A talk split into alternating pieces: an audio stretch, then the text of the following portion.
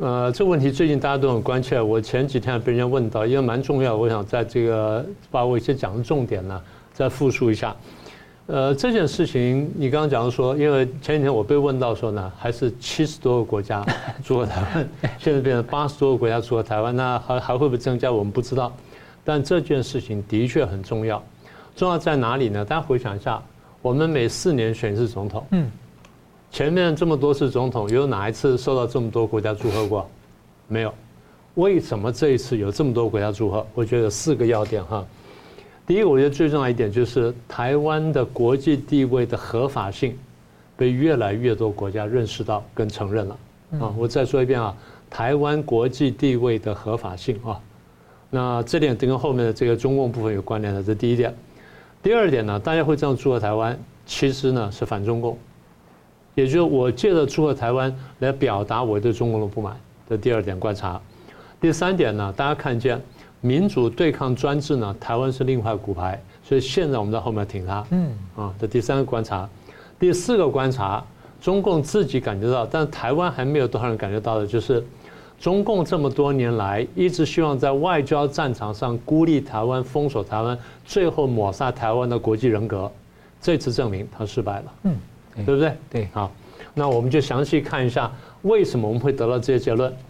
呃，我们第一个提到就是美国众议院议长强生，就立刻就发了这个公开文章，呃，恭贺这个赖清德，说乐见民主政治在台湾的蓬勃发展，期待与赖清德合作，然后要求这众议院里面的相关委员会的这些主席，在赖清德就职之后率团访台，是啊，这第一句话。然后这个布林肯呢，恭贺这个赖这个赖清德，然后说的话有趣啊，美国致力于维护两岸和平稳定，期待跟赖清德及其他政党合作。嗯啊，很棒啊。然后深化台美之间长期的非官方关系。嗯，这个国务卿啊讲话面面俱到，然后每一句话呢都讲给每一个该听的人听。又讲给这个美国内部听，又讲给全世界听，讲给中共听，讲给赖清德听，还讲给其他的台湾的政党听啊，真的是面面俱到。可是他那个立场真真的抓得很好，虽然我们有点不太高兴，说你讲得这么透彻。好，英国的外交大臣卡麦隆，然后正式声明啊，恭贺赖清德。然后期待两岸在没有武力威胁或动用武力及胁迫下，两岸进行建设性的对话，和平解决分歧。这英国首相讲的话，呃，外相讲的话，呃，英国国会下议院的外交委员会的主席科恩斯贺赖清德，然后说，台湾是我们的朋友跟盟友，盟友，盟友。台湾致力于民主政治，非常佩服，然后是成为区域典范。下句话更精彩，外交委员会不接受中共对台湾的立场，台湾应该拥有台湾所追求并应得的主权。有意思啊，主权这句话几乎是讲说你们应该台独，虽然我们都没有讲到这种话，但是英国呢一改改了七十多年的他政策，他从一九五零年就不承认中华民国，现在讲说你应得主权。我们还第一次看到，就不管你叫中华民国或是叫台湾的，就是说这主权你就有这个主权。对的，对的。也就是说，至少我承认你现在独立于中华人民共和国之外的这个地位。而且 AIT 的主席在台湾的时候说，二七五八号决议并没有阻止各国来跟台湾建交跟地位，所以这个意思其实有点接近，对不对？非常接近了。也就是说，国际风向在变，所以这个刚刚你就呼应了我前面讲的，中共现在感觉到他七这个几十年来。要孤立台湾、围堵台湾、抹杀台湾国际人格，这个努力呢，失败了。就差了一个外交承认，差一个外交承认，其他国家已经认可你是主权了。其他都有了。对。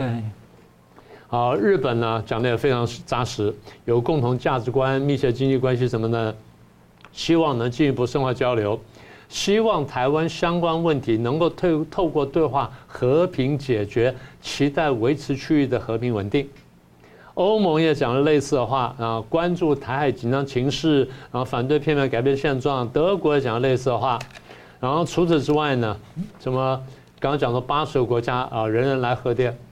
但是刚刚讲的这东西，请各位注意啊，大家不只是贺台湾，大家在讲就是我们希望台湾和平稳定，两岸和平解决。换句话说，一方面肯定台湾，二方面是警告中共。这个才对，这个才是重点。嗯，所以我觉得说这次为什么我我讲说我这四点观察比较重要，需要再重新讲一次这意思。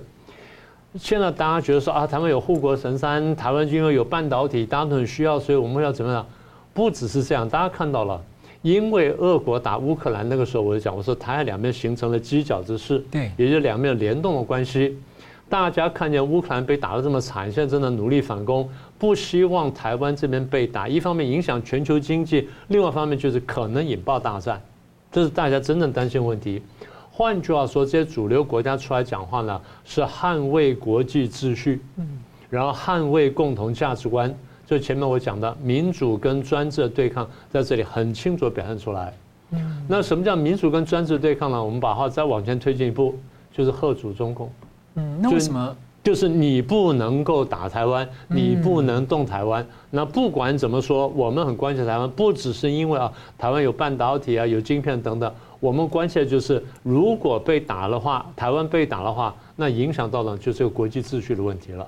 布林肯这次他就讲说，这个台湾的战略地位是永远重要。而他还说到一句，他说台海和平稳定是世界各个国家的根本利益。对，是没有错。但我想追问一下，那拜登他一选一大大选过后，他马上讲了一句，但是老话了，他说美国不支持台独。那其实有一些呃中共方面的这个，他就在炒作这个东西。亲共方面的人啊，亲共方面人讲的话，对。这话不是没有道理，有道理。对，像是针对台湾，像是针对赖清德，但你要仔细玩味，为什么在这时候讲这个话？嗯，他真的只是针对台湾吗？我们回头看一下美国的政策，美国这么多年政策呢，对台海两岸是不统不独，动态平衡。嗯，不同就是当中国大陆还是被中共统治的时候，不希望两岸统一；然后这个时候不希望台湾独立，因为怕中国来打，怕我美国卷进战争，所以叫不统不独。什么叫动态平衡呢？当中共压力太大，两岸靠得太紧的时候，我帮你拉开一点点；但如果两岸太紧绷，两岸对立太激烈的时候，我又帮你缓和，帮你推进一点点，叫不统不独，动态平衡。啊，它目的就是不要爆发战争。然后美国呢，当然除了讲说不统不独之外呢，大家都都知道，美国对台海的政策呢，另外叫做双重吓阻。双重吓阻呢，表面上就刚刚那句话啊，我不支持台湾独立。但是另外一点就是，我也不希望中共来打台湾，这叫双重吓阻。所以刚才这个话呢，我们可以再进一步讲，再往前推进。大家问说，拜登讲的话，大家都觉得是讲给台湾听的。你仔细想想看，他是不是讲给中共听？嗯，他是不是讲给中共听？他告诉中共讲说，对，我一贯我的一贯立场就是我不支持台湾独立。那我讲给你听了哈。你们都听到了，你不要因为谁当选了总统之后，你就借口台湾独立，你要打他。我讲了，我不支持台湾独立啊，你不要随便找理由扣帽，然后去打台湾哦，这才是真正的意思，嗯，是不是？对，他的话不是讲给一边听的，他话讲给两边听的，但讲给那边听的分量可能更多一点点。是不是这样？对啊，老师，我再追问，追简单追问，就是说，中共的一中原则是彻底抹，包括了一九二共识这个定义之下，彻底抹杀中华民国的空间。对的。但是看起来美方一中政策，照您刚刚讲，美国、英国，它的意思有点是，我认为你是一个有主权的，但是我没有对你外交承认，我不支持你台湾独立，但是呢。你台湾，我也没有否定你的主权地位。对，因为这雷根六保证里面嘛。我没有否定你的主权地位。那这时候，如果台湾的朝野都认为说，哦，中华民国台湾版就是一个独立主权的国家，我不需要再宣布独立了，这得事实上就等于随时等着你。现在其实各主要政党也大体都这样讲了，是对不对？所以这个东西应该台湾是有共识的。那最后一点我想讲的就是说，美国这次呢，怎么支持台湾的选举？美国这次不是派了一个团，选完之后就派了团来台湾吗？高阶高阶代表团嘛。大家不要忘记，他是选前讲的。嗯，对，选前讲的话就代表说，我肯定你们这场选举，不管谁当选，我都来恭贺，来表达支持之意。好，那么讲了，然后大家可能没有注意到，在选举的这个过程当中，或者是选举前后呢，美国有一艘航空母舰在台湾附近了。啊，对对，卡尔文森号在东部。卡尔文森号原先在南海这地方进行演习，然后演习完了叫北上。那说法就是，我后面呢要跟日本跟韩国呢咱们进行演习，因为北韩发射什么中程弹道飞弹什么等等，影响到朝鲜半岛安全，所以我要上去。但在这时候，我在台湾东部停留了一段时间，对不对？非常精巧的安排。所以还有人都说啊，美国就是要放弃台湾，这些要么就是完全不懂国际政治，要么就是呢，嗯，心这个心怀不轨呢，故意制造假消息，然后故意混乱台湾的这个呃官民的视听。那简单说就是。大家如果对国际局势有更深刻的了解，对美国政策更深刻了解，对中共的思维方式更深刻了解的时候，不会做出错误的判断。好，那我还是重复我刚才几句话哈。呃，在这台湾大选之后，全球八十个国家呢来这个恭贺台湾的选举结果，其实是证明了台湾的国际地位合法性的大幅提高，然后借着挺台湾的这个意思呢，去反中共。第三呢，也告诉中共了，这是个民主跟专制的对抗，台湾呢站在第一线，但中共自己正尝到的苦果，就是他对外交上面对台湾的孤立跟打击呢，现在彻底失败了。但更重要的点就是，从台湾的成功看见了中共自己的失败，这我认为这是最担心的。这第一点。第二点，国安部的这个那种反分裂国家法啊，看起来是恐吓台湾，其实呢，就像你所说的，它另外一点呢。可能是要恐吓内部的老百姓，你们不要跟着台湾去学，你们不要这边起哄，不要去乱搞，否则我对你不客气了。这很像北韩，就是不让人家看南韩的电视剧。呃，对对对，完全就是这样子。嗯。然后第三点就是，习近平讲说要发展台湾内部的爱国统一力量，其实是说清楚了，对外面要搞台湾比较不容易，像从内部来搞台湾，所以呢，我们要更加的提高警觉。啊，因为你这个问题提的确实 very insightful。嗯哼。呃，但是同时我也要吹嘘一下我自己啊，为什么呢？因为其实这个您刚刚提到印太小北约嘛，哈，其实我在去年七月的时候我就说，美国一定会慢慢的组建，并且在进程中加速形成一个印太北约，不只是小北约啊。呃，现在这个趋势证明，就是说这个印太从小北约慢慢走向大北约了啊。呃，所以呃，我不晓得您刚才有没有提到啊，就是说这其实是一个围棋战略吧？啊，围棋战略就是说，呃呃，我我容后再谈好了。我先讲，就是说这个从这个印太小北约到印太大北约，它其实是一个，我过去就讲，它其实是一个战略拼拼图的过程了啊。就好像我们玩那个那个那个叫什么发手是吧？发手啊，发手的那个那个拼图在拼拼拼拼啊。东北北三角呃拼一块，南三角拼一块，然后东三角拼一块啊，所以现在我们就可以看到，就是说，你看这个美澳啊，啊啊准备要拉日本嘛哈，那呃然后走向一个区域的安全一体化，其实就是我我们怎么讲，就是我们估计讲的，就是说，比如说美日美韩这个双边啊啊，然后在美日韩的小边啊，然后慢慢的就变成大的一个呃到多边，然后再大多边，最后走向一个怎么样？区域安全的一体化啊，所以这是一个拼贴的啊一个演进的过程，越拼越成型，而且越拼到最后，它就一体就成型出来了啊。呃，所以我觉得这个美澳联合日本后面还有啊，呃，我觉得这是一个很大的一个战略意义。呃，这话怎么讲呢？这就是美国在模仿这个北约啊，它的集体安全的这个机制，就是那个第五条啊，呃，把它重建于啊，把它重建于。我们不要讲复制与拼贴，因为情地缘政治不一样啊。呃，重建于这个印太地区，同时它加入了海洋的战略思维在里面啊。因为呃，北约在欧洲它是一个陆地的一个陆源的防卫机制，在印太地区它有海岛、海域、海峡啊、海湾等等这些所谓的海员地约的一个考量啊，所以这个结构面会不太相同。但是有一个非常重要一个就是说是。这个印太北约基本上以原先那个 AUKUS 为基础。我们知道 AUKUS 本身它是具有核打击能力的一个安集体安全机制哈，呃，所以就是说以这个核打击为基础的安全机制，它就有这个实力或者是本钱去把这个小北约哈慢慢慢慢的扩大。所以它现在邀了日本嘛哈，你邀了日本之后呢，这个 AUKUS 本身的这个防卫机制就跟美日安保不就连接起来了吗？这个就是拼图啊，拼贴嘛啊。呃，说不定接下来他要邀韩国加入啊，韩国 我认为他是很乐意加加入，而且他希望赶快加入。为什么？因为在美韩的华盛顿宣言之后，美韩之间其实已经建立了一个核共享或者是核联合打击的这样一个机制。所以你把这个两个核打击的一个机制，你把它串联起来的话，那就威力无边嘛啊！所以这样的一个情况之下，就是说，如果将来韩国也参加啊，甚至就是说菲律宾啊。啊，最近他又不断的对中共抱怨嘛，哈，呃，甚至就是说在东协国家中里面比较亲美的国家，如果都纷纷加入到了这个呃所谓的区域安全集体呃一一体化的话，那就是从过去一个简单的双边防卫就发展成为一个区域防卫，这不就是一个北约在啊印太地区本身的一个重置嘛哈，或者是一个啊我们讲仿照或者是重建都可以啊。这个版本是什么东西呢？毫无疑问的，就是在整个印太地区要对中共进行什么样滴水不漏的无缝围堵了。我再讲一遍，滴水不漏的无缝围堵。啊，没有任何的死角，也没有任何的破洞。啊，如果有死角，我随时把它补起来；如果有破洞的话，我随时把它缝合起来。这个就是怎么样一个未来即将要成型的一个印太的一个啊北约啊，不是小北约，而是印太北约啊。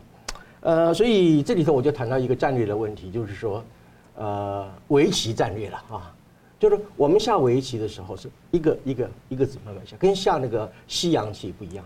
所以你一个棋子一个棋子慢慢下的时候啊，大家就觉得无痛不不痛不痒嘛哈，反正一步一步来嘛。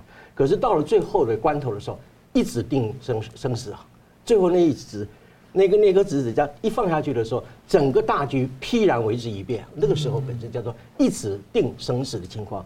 我认为现在就是说，呃，印太北约就是以以这样的一个战术哈在发展哈。呃，但是我们呃呃呃，同时我们也看到就是说，其实俄乌战争啊，应该是对于印太地区的战略的构型啊起了很大的一个启蒙作用了哈，启发作用。为什么？一方面，俄乌战争激发了、激活了北约嘛，哈，而且北约被激活以后，他在这个所谓的援乌抗俄这件事情，也到目前为止做了很成功嘛，啊，所以北约在援乌抗俄的这样的一个战略的机制当中，里面获得了相当的成功啊，呃，所以啊，拜登啊，或者是西方国家啊，当然会有乐呃呃乐于去运用这样一个模式，重建于印太地区啊。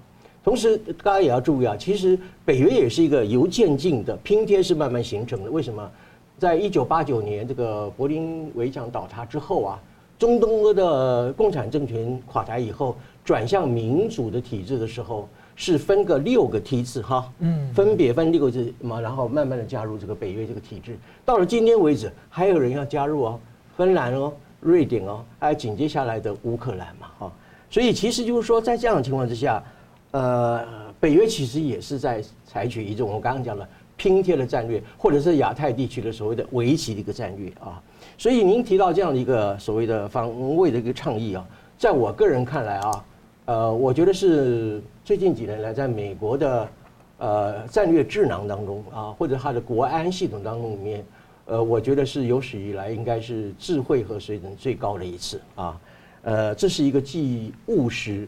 而且是特别彰显整个印太这个和平价值的一个重要性，所以我认为它是一个充满了一个战略智慧的一个决定。老师刚刚特别提到这个考量海员的因素啊，让我一个想法，就是说，好像也借鉴了北约的优点，但是也考虑了北约跟欧盟的缺点，就是共视觉问题。对，所以他现在透过这个就是大的一体化里面，但是呢，他都是采取类似的集体防御机制，但是没有直接到那个集体防卫的义务。然后呢，用很多的小边、小三角，然后有他们实力，他们只要讲好，他们就可以发挥力量，不会被制肘，有这种感觉，就变得很灵活哦。对，这就是我刚刚一开始的时候我称赞你的原因嘛啊，因为你确实讲的比我们来宾还要好啊，所以 所以这个节目是不是以后就由你一个人讲完就好了？我这是正面的肯定。老师，你不要修理我。是不是？呃，讲的是真的很好，因为北约跟印太北约虽然只有两个字之差，但是整个地缘政治。啊，呃，完全不同嘛。一个我刚刚讲的是一个是陆缘，一个是海缘嘛，哈。呃，当然陆缘跟海缘都叫做地缘政治，但是地缘政治底下还是有所区别哈。呃，所以印太的北约本身有它的在岛链、岛屿还有这个海洋，呃，本身的一个一个考量哈。那跟北约有所不同，但是我刚刚强调。集体防卫的机制是一模一样。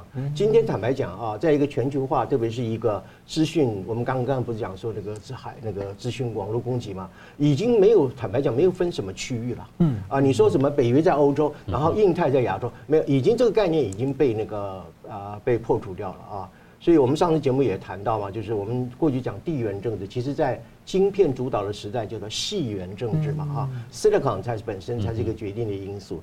所以我认为说这一次的呃啊，姑且我们就说，一这个欧洲的北约跟印太的北约，呃，形成的一个巨大的一个全球的防护网，其实就防护三股邪恶的势力，一个是欧洲的俄罗斯，一个是亚洲的中国，一个是在东北亚的北韩，这个三个啊、流氓国家。对整个全球所造成的影响。新闻大破解的观众们，大家好，非常感谢大家对我们的支持和帮助。那我们在 YouTube 上呢，成立了一个新的子频道，叫“新闻大破解随选”。